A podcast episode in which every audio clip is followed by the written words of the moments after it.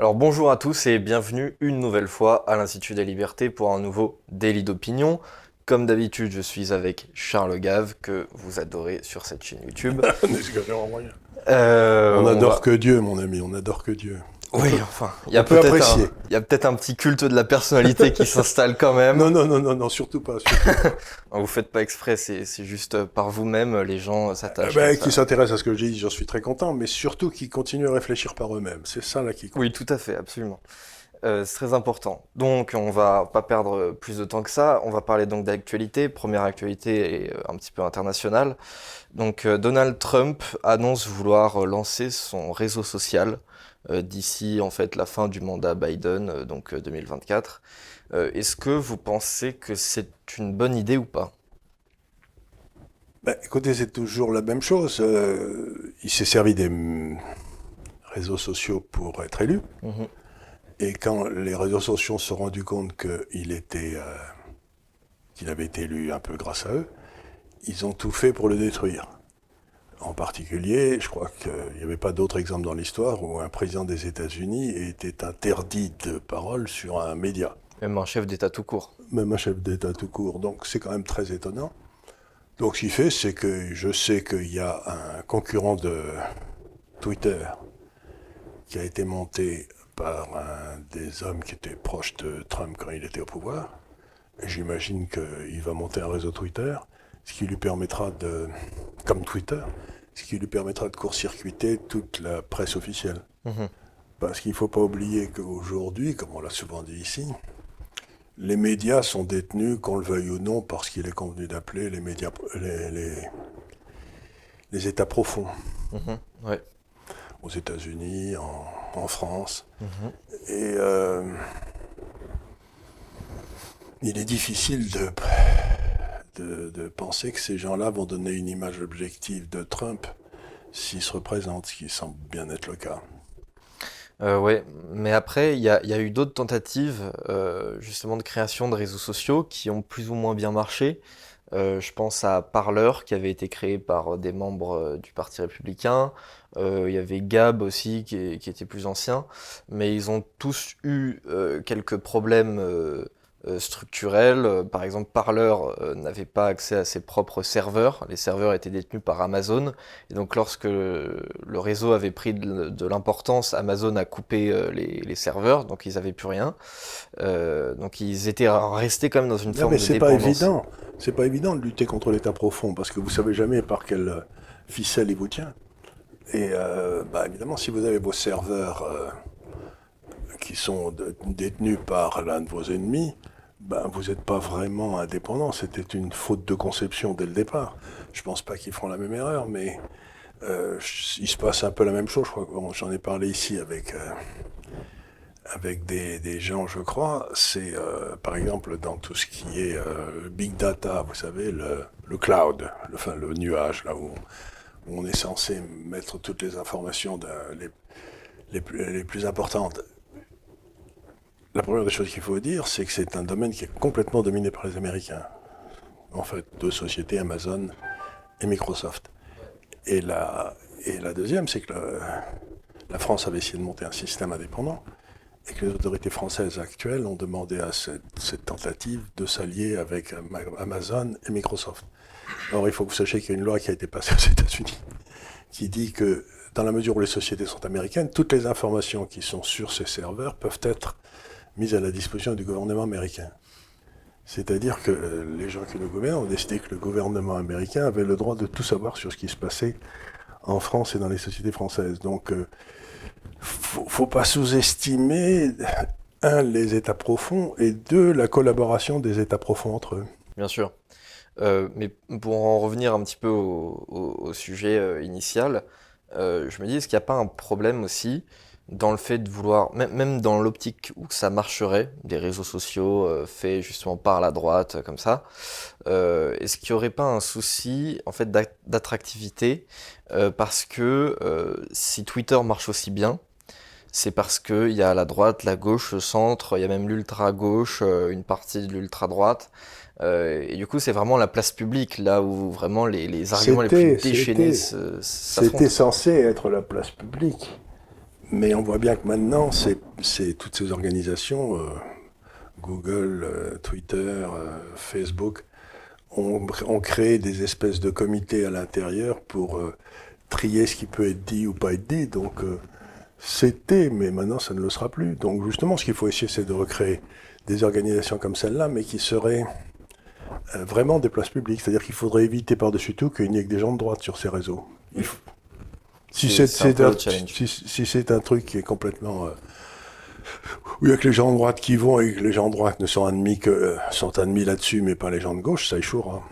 Il, faut, il faut retourner à la vraie vocation euh, de la droite de nos jours, en tout cas, c'est la liberté de parole. Absolument. alors, le sujet numéro 2, il a vraiment rien à voir avec le premier. Euh, on a l'ambassadeur de l'Algérie en France qui a exhorté euh, la diaspora algérienne. Donc euh, le président algérien nous avait dit l'an dernier que ça représentait environ 5 millions de personnes. Donc il fait le boulot des démographes à notre place, c'est sympa de sa part. Uniquement les Algériens Oui, absolument, on ne parle pas du reste. uniquement les Algériens. Et donc l'ambassadeur exhorte toute la diaspora à peser politiquement sur la France est-ce que on peut parler là d'immigration, de, peuplement et même d'une colonisation à l'envers? Alors, la. Il n'y a pas que l'ambassadeur algérien. Le, président du CRIF, qui s'appelle euh, M. Khalifa, ce qui est trop beau pour être vrai.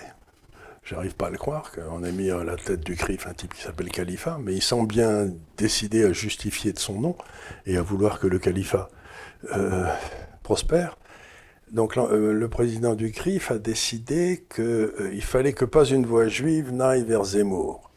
Ouais. Ce qui est incroyable d'imbécilité, parce que euh, je ne pense pas que on puisse dire qu'un vote juif existe. Ou alors si on le dit, c'est extrêmement gênant. Quoi.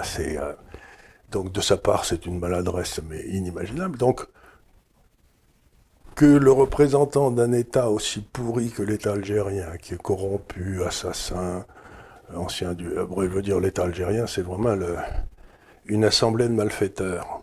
Que son ambassadeur vienne dire aux Algériens qu'il faut voter en fonction des intérêts de l'Algérie et pas de la France, euh, c'est une insulte aux Algériens qui seraient en France. C'est... Euh, moi, je pense qu'il n'y en a pas un, qui respecte euh, ni le gouvernement algérien, ni l'ambassadeur d'Algérie en France. C'est un peu comme. Euh, donc, euh, ce que pense cet homme qui n'a rien d'éminent, qui est sans doute lui-même une crapule d'ailleurs, je ne peux pas le prouver, mais enfin j'imagine, parce que tout ce régime est, corrompu de, jusqu'à l'os. Donc, honnêtement, ça n'a aucune importance. J'espère que chaque Algérien, chaque Français, qui serait d'origine algérienne, votera en fonction de ce qu'il pense être juste, pas en fonction de ce que lui dit un crétin diplomate. Ça fait, ça fait écho un petit peu aussi à ce qu'avait dit euh, Erdogan il y a quelques années en, mmh. demandant euh, aux femmes turques euh, en Europe de faire un maximum d'enfants pour peser sur la Et de ne pas s'assimiler.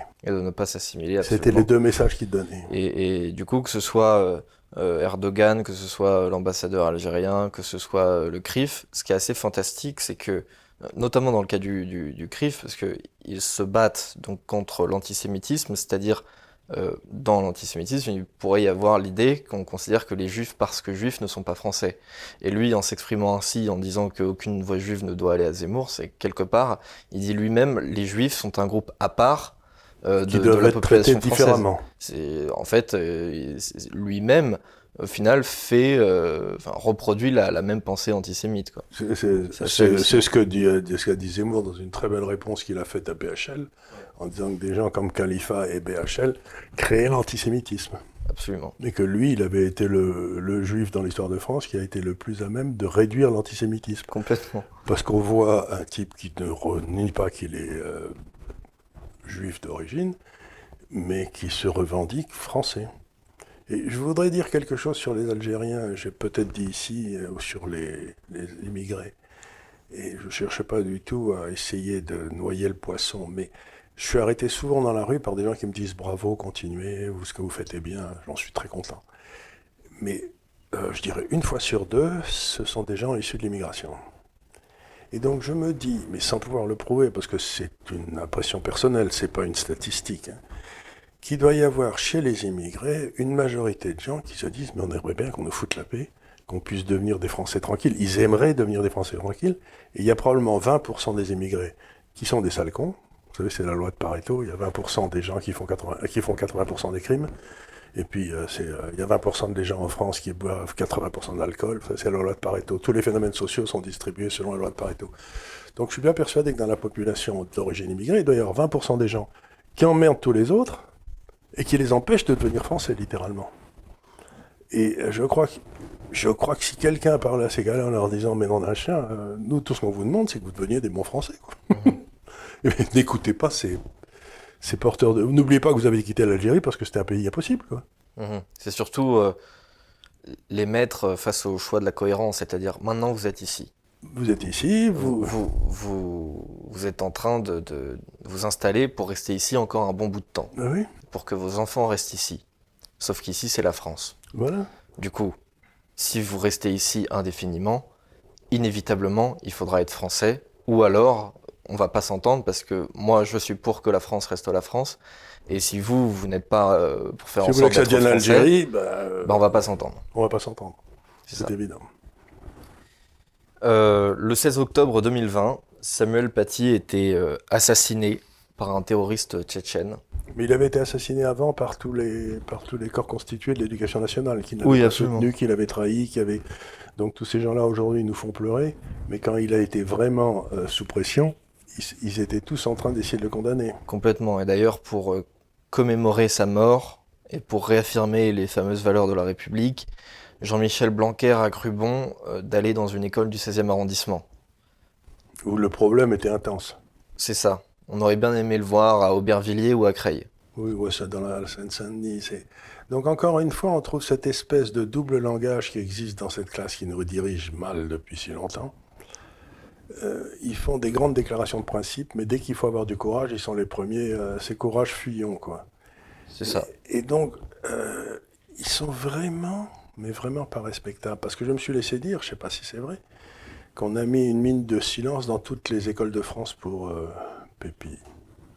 Samuel Paty Pépi. Mais apparemment, cette minute de silence, on l'a respectée volontairement. C'est-à-dire qu'elle n'était pas obligatoire. Mhm. Mais c'est se foutre du monde. Ouais. C'est se foutre du monde. C'est, mais ce type, il a été, qui était, faisait encore une fois le plus beau, le plus noble métier du monde, qui était éducateur, qui essayait d'apprendre aux enfants ce que c'était la tolérance. On lui coupe la tête, euh, elle roule par terre. Mais c'est un crime contre l'esprit qui, comme on le dit dans les évangiles, sont les seuls crimes qui ne sont pas pardonnables.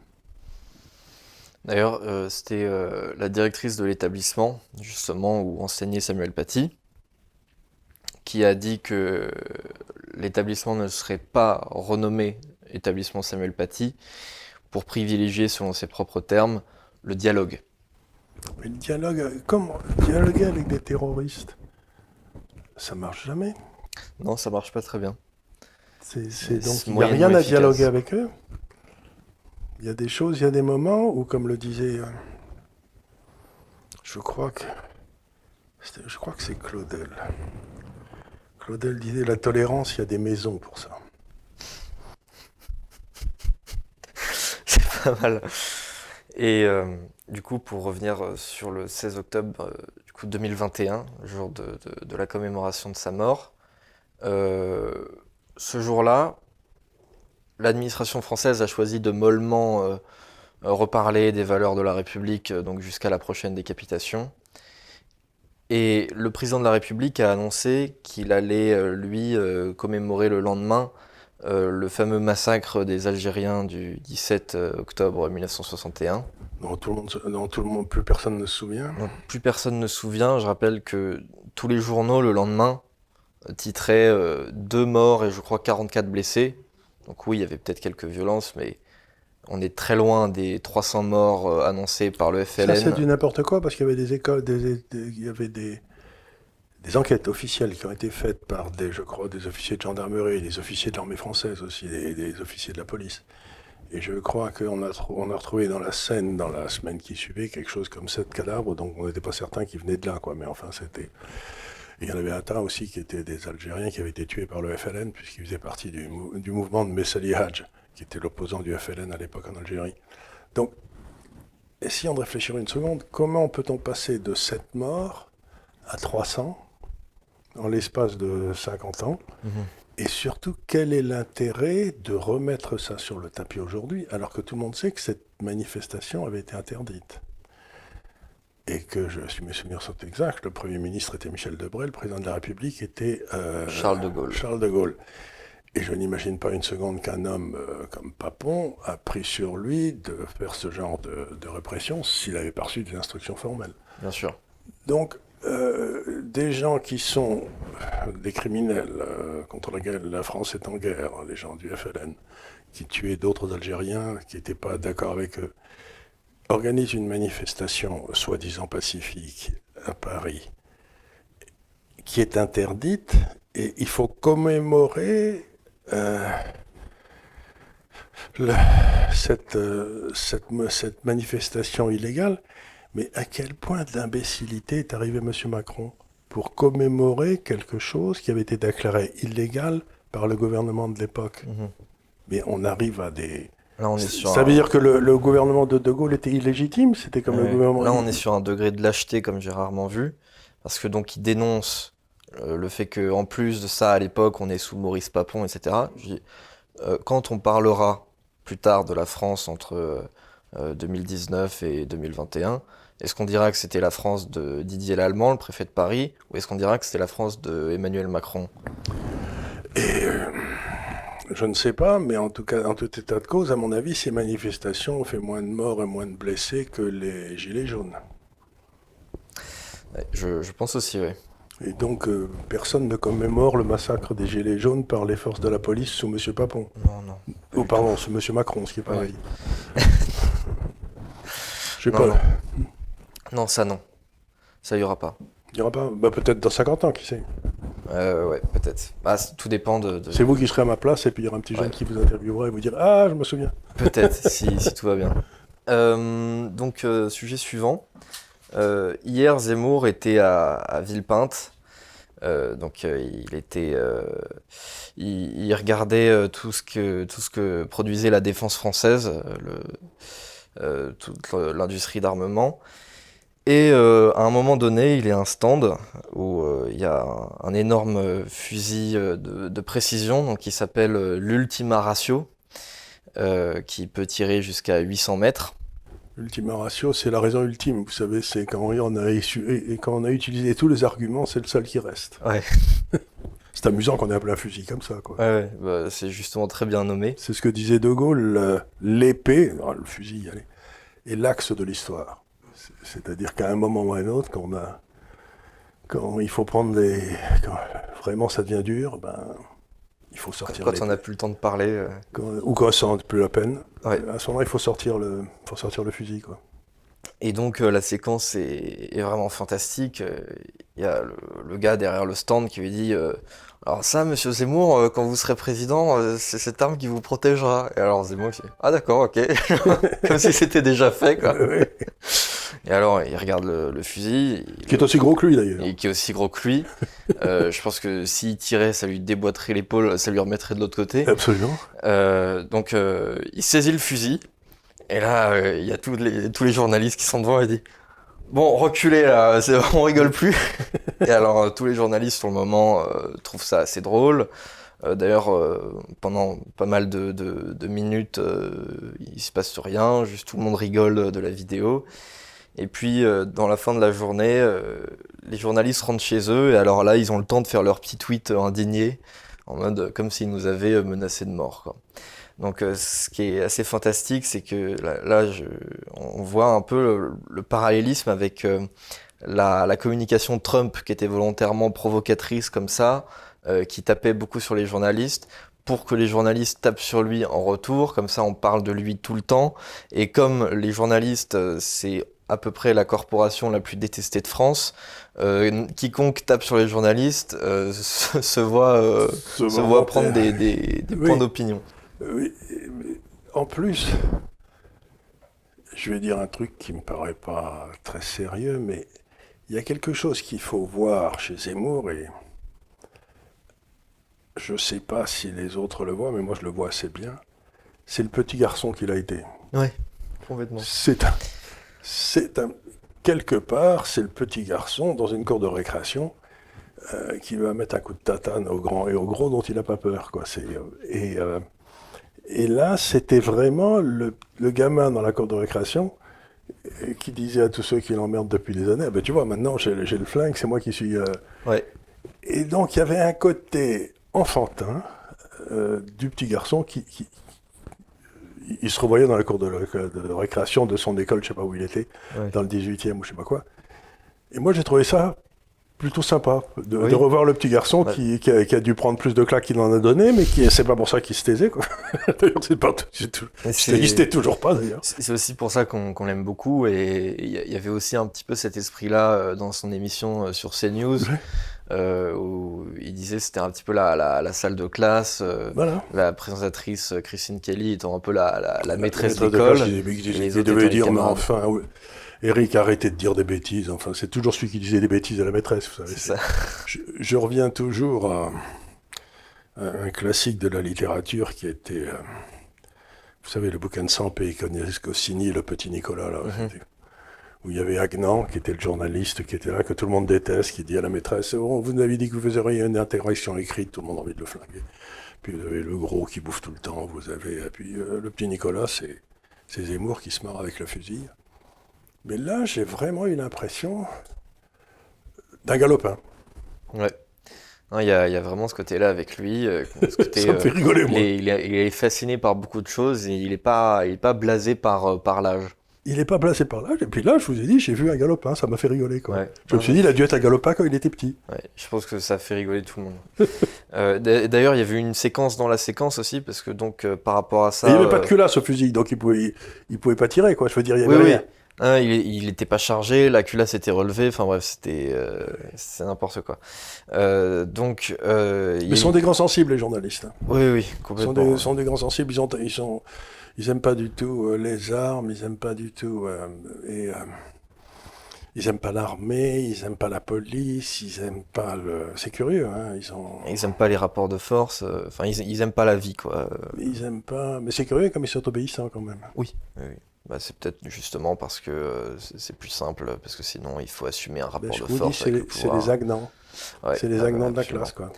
Et donc, euh, il y a eu une séquence dans la séquence, parce qu'en en réaction à ça, Marlène Schiappa, quand même, a tweeté en plein Conseil des ministres pour s'indigner. Elle de... vraiment s'emmerder. Ah oui, complètement. Euh, donc, elle avait rien d'autre à faire. Euh, et donc, elle a tweeté là-dessus, en étant complètement indignée sur ce qu'avait fait Zemmour. Vous vous rendez compte, braquer un flingue sur des journalistes. Et donc Zemmour a répondu aussi dans la foulée que c'était tout simplement une imbécile. Comme ça, d'un revers de, de main, il il dégage complètement euh, Marlène Schiappa du, du, débat. Et là, pareil, il y a un petit côté enfantin de la, la petite gaillarde. Ok, tu me tapes dessus Bah ok, je, je tape trois fois plus fort. Et d'ailleurs, c'est ce qu'il a dit. Et donc, je vous dis encore une fois, des, ces journalistes sont arrivés à un niveau de, de fausseté dans les rapports humains. Euh, moi, c'est pour ça que j'aime beaucoup le rugby. c'est que quand on est dans un match et que, euh, quand on dit on ouvre la boîte à claques, ça arrive, il y a la boîte à claques qui s'ouvre, ben, j'imagine que les trois quarts des journalistes sortiraient du terrain en courant. Et puis il y en a, au contraire, qui se précipitent pour mettre des claques. Je suis persuadé que Zemmour, serait le premier à aller mettre des claques. Et je suis persuadé que tous les autres journalistes, on les retrouverait euh, à la sortie du terrain en train de pleurer parce qu'on les a tapés. Quoi. En parlant de ça, ça, me rappelle un, truc que, que j'avais pas prévu d'évoquer. Euh, c'est euh, Tuc Duel-Denis, donc qui est, euh, journaliste chez Valeurs Actuelles, qui va remplacer, alors je, je sais plus, je son nom, au service politique justement du journal du dimanche. Donc le journal du dimanche, comme c'est le, le, média traditionnel, le journal traditionnel euh, pro-pouvoir. Mais maintenant, il, ça, est, on... il, est détenu, il est détenu par Bolloré. Par Bolloré. Donc il a viré et le journal du dimanche et Paris Match. C'est ça. Et ça du coup, on prépare la transition là pour euh, pour mai-juin, euh, comme ça, euh, ce sera toujours le journal du pouvoir, mais cette fois-ci pour quelqu'un d'autre pouvoir. Mais, enfin, ces deux journalistes, enfin, ce ne sont pas des journalistes, ce sont des. Comment peut-on appeler ça? Des, diffuseurs de fausses nouvelles, les, les, deux qui ont été virés, là? Oui, bah, en, tout cas, euh, de nouvelles bien sélectionnées, quoi. Oui, et qui font, qui font pas de peine à celui qui les paye. Donc, euh, est-ce que ce sont des journalistes? Est-ce qu'on peut appeler ça des journalistes?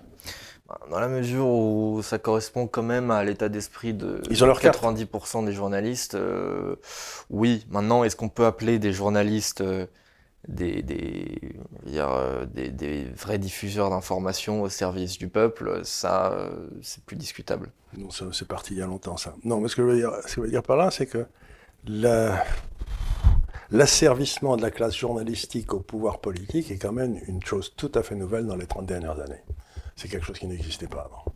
Oui, je pense que c'est, ça a pris un tournant particulier avec Emmanuel Macron, parce que avant, il y avait euh, une espèce de, centrisme du, journalisme, mais il y avait aussi un petit côté partisan, ce qui faisait que, bon, il y avait des médias euh, légèrement de droite, des médias légèrement de gauche, donc oui, le Figaro euh, tapait pas trop euh, sur Sarkozy et Le Monde essayait d'y aller mollement avec Jospin, etc.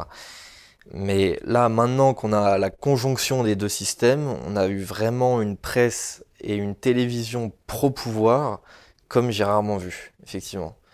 Et bon, moi je suis relativement jeune, donc j'ai pas, j'ai pas une, un recul énorme, mais je pense que vous, vous l'avez vu, là avec Macron, ça a pris un sacré tournant. Oui, et il y a, à part Macron, euh, je veux dire euh, Zemmour ou Riofol, ou des gens comme ça, il n'y a plus de grandes signatures. Moi quand j'étais jeune, il y avait Raymond Aron qui signait, il y avait euh, Revel qui signait, et vous pouvez dire tout ce que vous voulez de ce genre de gens, mais en aucun cas il n'aurait dit quelque chose qu'il ne pensait pas jamais ils, ils, auraient, ils ont, ils ont peut-être eu des choses qu'ils savaient et qu'ils ne voulaient pas dire pour pas gêner, mais en aucun cas ils, ils pouvaient mentir par omission, mais ils mentaient pas par, par action en quelque sorte.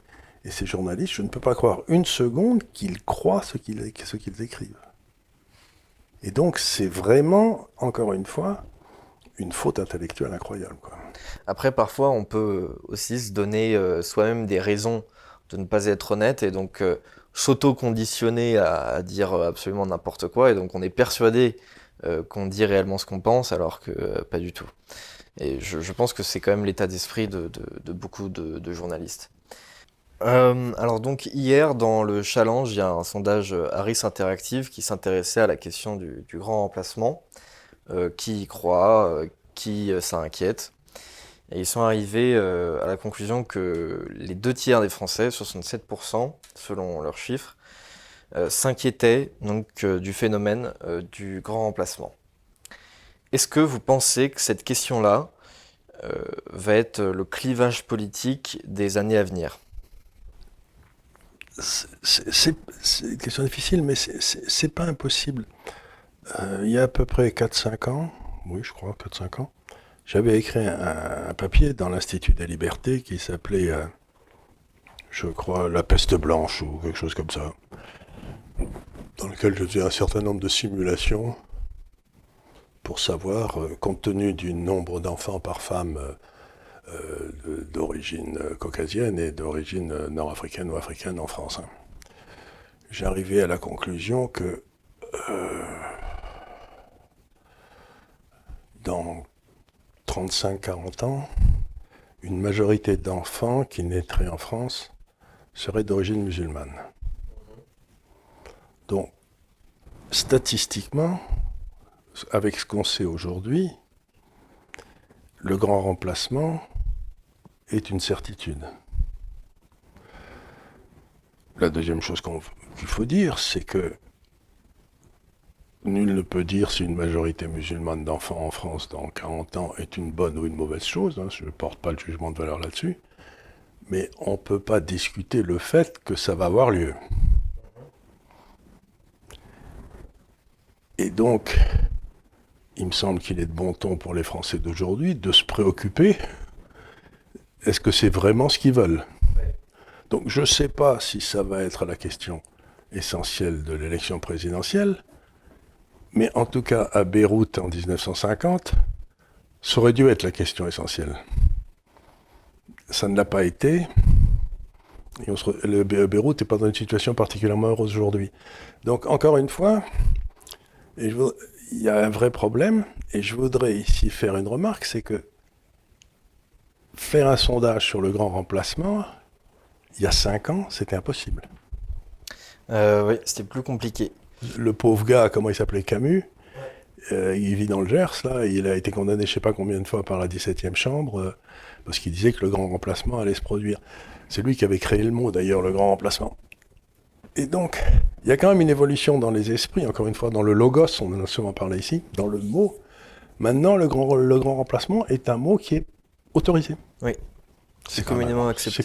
C'est quand, même un grand changement. Oui. Alors que, euh, quand même, il y a très peu de temps, c'était une. On était devant la 17e chambre. On était dans la, 17e section, là. Euh, hop, on se retrouvait en cabane, pas en cabane, mais enfin avec des amendes et des. Euh. Donc oui, c'est un vrai problème, et oui, ça devrait être une question qu'il faut poser aux Français. Et oui, les Français sont capables de la trancher tout seuls, par exemple, si on leur donnait le référendum d'initiative populaire. Complètement. Parce que là, on est sur une glissade un peu lente, c'est-à-dire euh, c'est tous les jours, c'est voulez-vous en accepter 200, voulez-vous en accepter 200, voulez-vous en accepter 200. Alors chaque jour on se dit bon 200 ça va, c'est pas grand-chose, mais on, on se préoccupe jamais de la, de la fin du processus. Et c'est un petit peu d'ailleurs ce que euh, ce que montrait euh, Macron quand il parlait de, de, de l'africanisation il y, a, il y a une ou deux semaines. euh, quand il disait que le, projet euh, France, c'était finalement un petit peu le projet Afrique aussi. Euh, lui, il, allait, il était cohérent en fait, il allait au bout du raisonnement. Sauf que les Français valident une à une toutes les étapes du remplacement, mais ne veulent pas à la fin. Ils, ils valident une à une parce que bah, une étape, c'est pas grand chose, et puis bon, de toute façon, c'est dans l'air du temps, et puis ça sert à rien de lutter contre ça. Mais à force d'accepter, bah, à la fin, on va la voir, l'africanisation. Ben voilà. Euh, autre sujet, euh, Zemmour, la semaine dernière, était euh, chez Robert Ménard, à Béziers, pour une grosse conférence par rapport à son dernier ouvrage. Et Robert Ménard, dans cette conférence, a fait son mea culpa par rapport à Éric Zemmour. on avait eu récemment un petit peu du mal à suivre le personnage parce que j'avais assisté à la convention de la droite en, en septembre 2019 et j'avais vu son discours. Vous voulez dire que votre cas est, est, est, ancien, c'est-à-dire que vous, en 2019, vous étiez jeune à l'époque et vous étiez déjà de droite. Hein, oui, j'avais tout juste 19 ans. C'est effrayant ce que vous me dites là. Donc, euh, ah, je parle d'un individu qui était dès le départ dangereux. Quoi. Oui, absolument, mais peut-être même depuis ma naissance d'ailleurs. euh, et j'avais entendu son discours. Son discours, il ne brossait pas vraiment dans, dans le sens du poil. Il nous disait euh, arrêtez de faire vos trucs, de faire vos conventions, machin. Maintenant, il faut faire de la politique. Alors, moi, maintenant, je m'en fous, mais il faut que quelqu'un y aille pour nous en 2022. Euh, que ce soit Eric, que ce soit quelqu'un d'autre, je m'en fous. Je veux que quelqu'un y aille pour nous. Et alors, Zemmour, prenant son courage à deux mains, euh, semble vouloir y aller. Robert Ménard voit ça et dit non, non, euh, ce n'est pas ta place, tu es journaliste. Je rappelle d'ailleurs que euh, Robert Ménard était, avant euh, d'être maire, était lui-même journaliste aussi. Journaliste, c'est lui qui avait créé Reporters sans frontières, je crois. Ah, absolument, à l'époque où il était de gauche. Il avait d'ailleurs contribué aussi à la. à, à comment s'appelle Boulevard Voltaire au début, il y a quelques années. Euh, et il disait non, Zemmour ça va pas marcher, t'es journaliste, euh, t'es pas fait pour ça, etc. Bon, maintenant il est à 17% dans les sondages, alors il s'est un petit peu calmé et il a fait son mea culpa. Euh, Est-ce que vous pensez que ce, mea culpa est le premier d'une longue liste de noms de, politiciens? Euh, Vous savez, comme le disait je sais plus qui, euh, c'est pas les, les, girouettes qui tournent, c'est le vent. Donc, euh, pour répondre à votre question, il faudrait savoir si Zemmour va passer à 17, puis à 18, puis à 20, puis à 25, puis à 30, ou j'en sais rien. Donc, à ce moment-là, les ralliements se feront nombreux, euh, moi, je me souviens très bien, mon père était donc gaulliste en 41. ils étaient très peu. Mais en 45, c'est fou ce qu'il y avait comme résistant. Ah oui. Et même ça grouillait. Aujourd'hui, il n'y a que ça, des gaullistes partout. Il y a des gaullistes partout, alors que les anciens gaullistes ont souvent cessé de l'être, donc, parce que pour toute une raison de raison qui a à voir avec la fin du règne du général de Gaulle. Donc, euh, pour répondre à votre question, oui, alors il va y avoir deux sortes de ralliements. Euh, les Mitterrand de ce monde qui iront à la soupe, comme Mitterrand l'avait fait à l'époque, après avoir reçu la Francis, qu'il était devenu euh, le représentant des évadés ou je sais pas quoi, enfin bref, un truc, ou des prisonniers de guerre. Et, et, puis ceux qui iront parce que ben, ils, ont, ils ont été déçus par les partis classiques et qui veulent servir. Et tout le travail d'Éric Zemmour et de son équipe, si vraiment il va jusqu'au bout et si enfin il est élu, ça va être de faire une sélection habile et de reconnaître ceux qui sont là pour servir et ceux qui sont là, comme d'habitude, pour se servir. Quoi. Donc, euh, je crois que le peuple français votera pour lui s'il s'entoure de beaucoup de gens qui sont là pour servir et non pas pour se servir. Vous voyez ce que je veux dire? Les et peut-être, je vais dire quelque chose qui paraît stupide, mais je trouve qu'en aucun cas son discours ne doit prendre de la rondeur et du consensus. En tout cas, c'est pas la trajectoire qu'il est en train d'emprunter. son discours doit continuer à ensanglanter les, connards. Ah ouais, bah là, j'ai l'impression même qu'il va encore plus loin que d'habitude. Oui, il est libéré parce que dans le temps, par exemple, j'ai écouté une émission où il était là avec euh, Duhamel, qui est quand même le le, le, le, type qui a passé la brosse à à peu près tous les gens depuis, depuis Mitterrand, avec, une, avec énormément de courage et de, et, de bonne volonté. Quoi. Il n'y en a pas un qui, qui a échappé à sa brosse.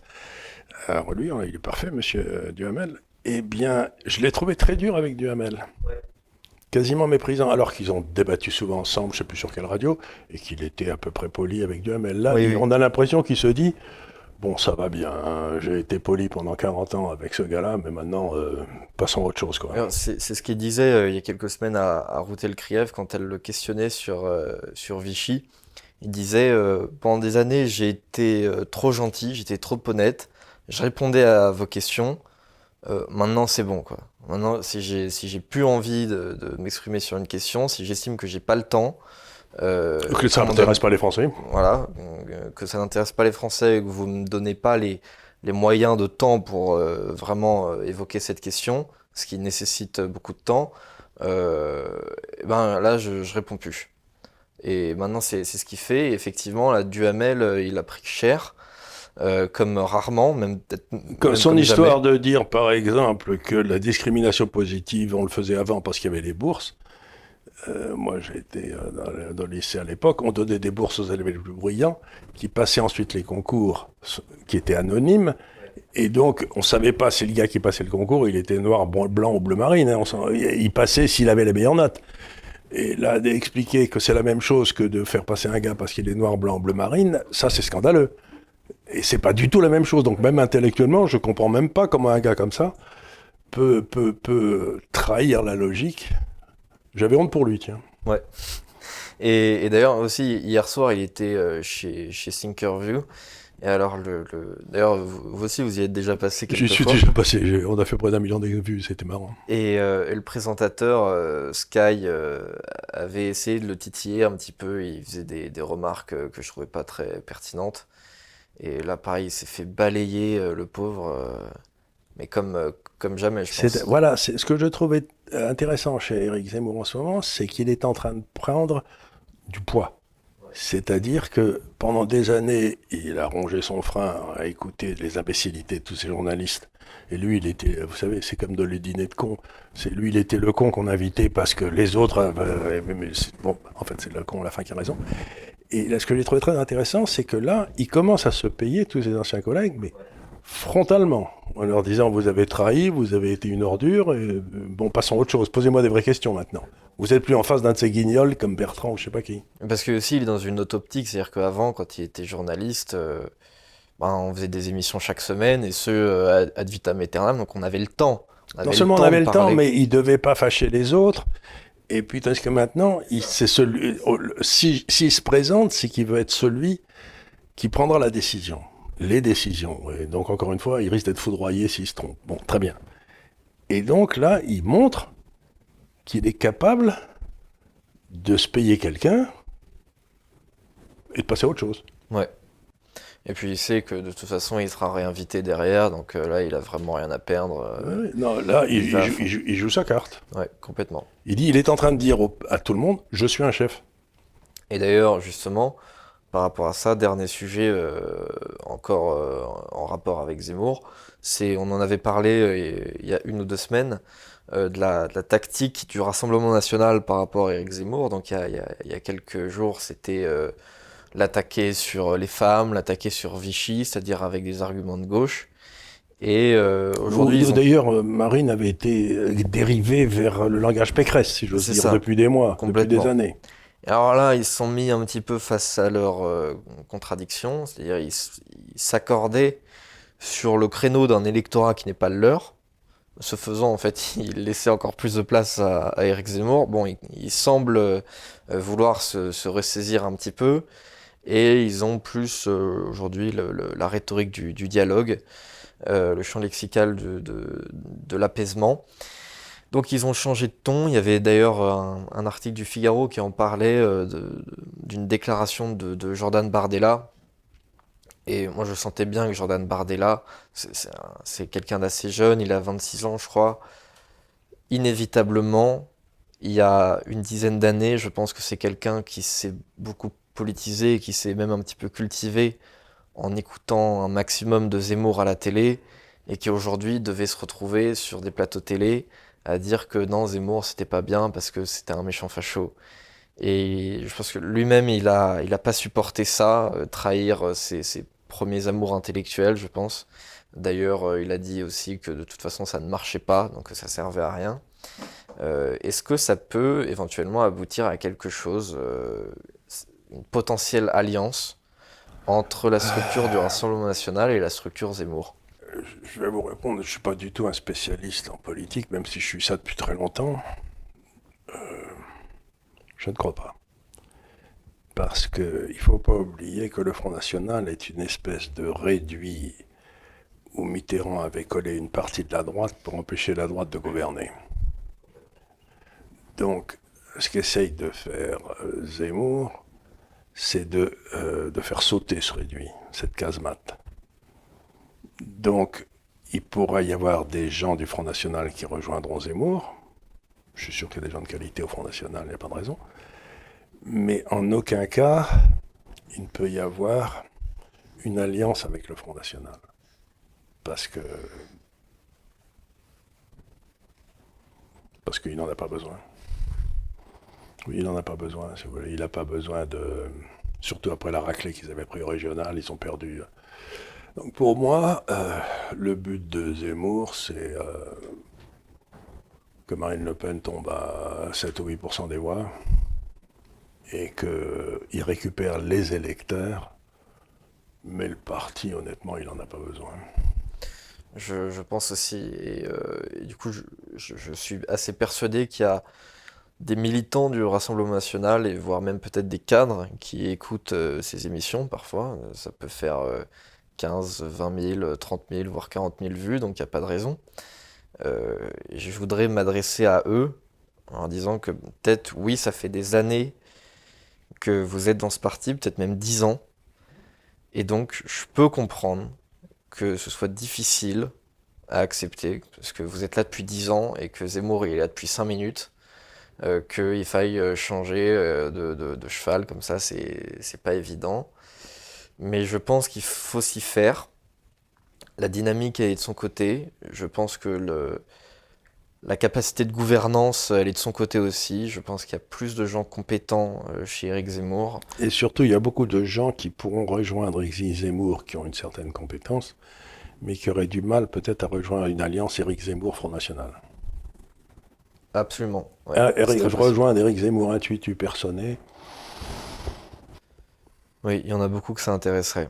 Et tous les gens euh, intéressants qui ont rencontré Marine Le Pen et à, qui j'ai discuté de Marine Le Pen euh, me disaient que elle, à la limite, euh, ça allait, mais que vraiment son entourage, euh, c'était pas possible.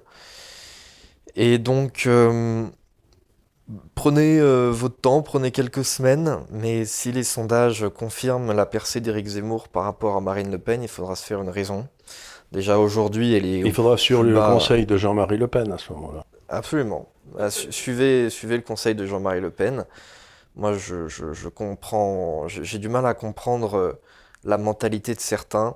Je regardais euh, il y a quelques jours l'interview de Philippe Olivier euh, chez le média Livre Noir, euh, qui expliquait avoir rejoint euh, Jean-Marie Le Pen aux premières heures du Front National, et qui expliquait maintenant que la stratégie de mollesse de Marine Le Pen était la bonne.